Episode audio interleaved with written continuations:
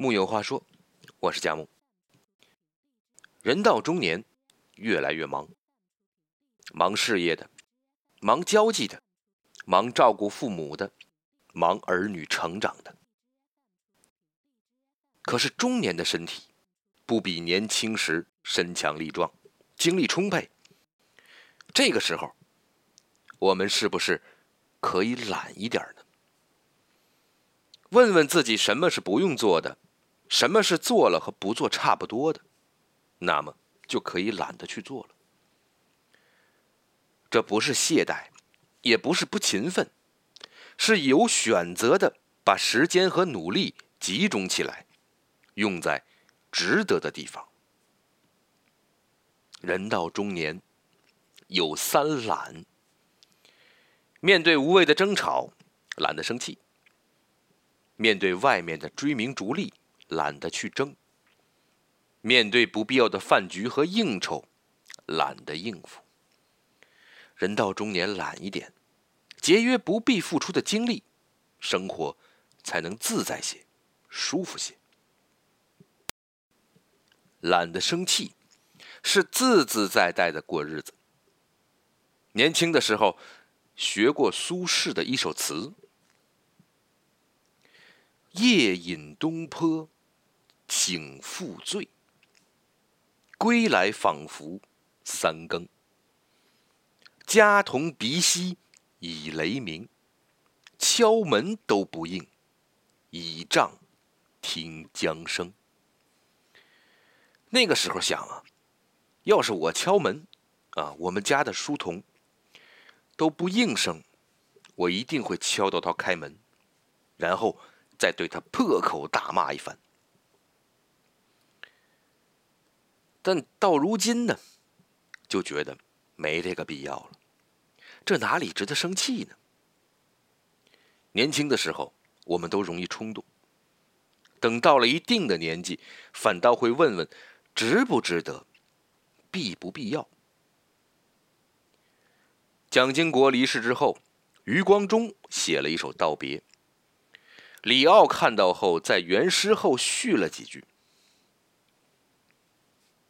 悲哀的马屁，臭臭的马屁，为你而拍。悲哀的心诗，无耻的心诗，为你而写。亲爱的朋友，辛苦的领袖，慢慢的走。快了我跟不上，因为我是你的狗。还称余光中是台湾十四大不要脸之一。但面对李奥的骂战，余光中就像个没事人一样，懒得生气，只悠悠的去做自己的事儿。他开玩笑说：“要像梁实秋，中年以后不接招。”人到中年，不是不能生气，而是要更懂得什么才是值得的，不必要的就懒得在意别人怎么说。自自在在过自己的生活才是最重要的。恰如金庸先生所说：“不生气就赢了。”懒得去争，是要把精力花在要紧之处。中年之后，齐白石到北京谋生活，但他的画并不受欢迎。其中有一位名士，每回碰到他，都得损他几句。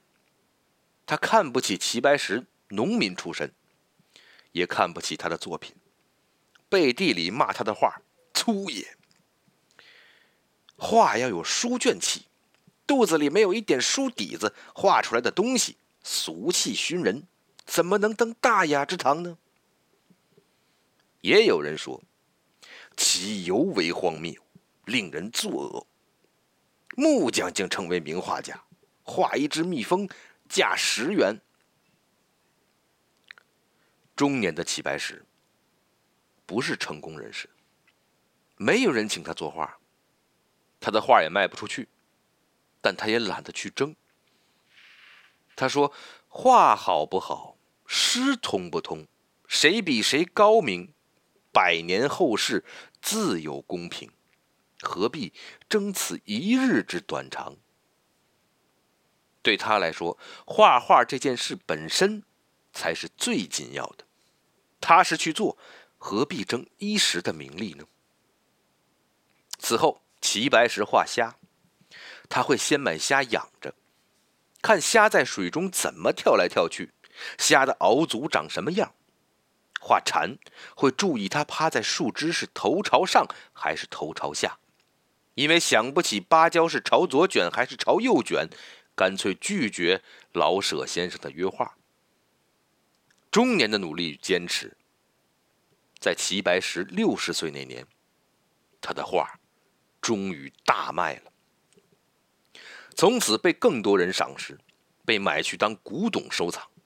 附庸风雅之人也。多多请他来作画。人到中年，懒一点是不焦虑，不必争于一时的成与不成，要把精力花在要紧的地方。只要扎实前行，终有一天，工作生活都会自己成熟的。懒得社交，是要换来清静和舒服。有个朋友，曾经他特别喜欢参加各种各样的酒局、饭局。他觉得能叫他一起吃饭，是对他一种肯定，是一个圈子的邀请。但是，一段时间之后，他发现，为了维持这种社交关系，在酒桌上不得不说些跟自己毫无关系的话，即使没话，也得找话接话。除了听到一些八卦。没什么收获，还很累。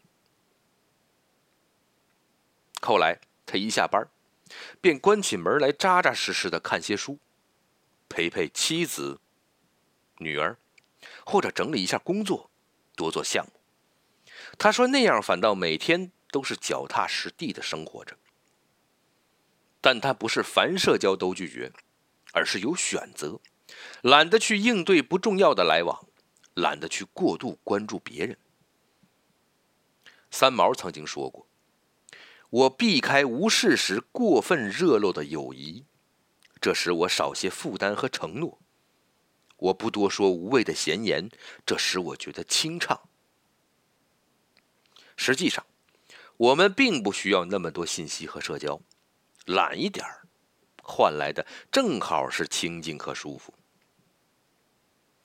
人到中年，就得懒一点儿不是无所事事，不是无欲无求，而是不必处处使力气，把精力花在要紧的地方，把专注花在自己的身上。懒一点，才能让自己的世界好好的生活，也是好好对待自己的一种方式。人到中年，懒一点才能闲一点生活。也才能舒服一点。木有话说，我是佳木，咱们下回接着聊。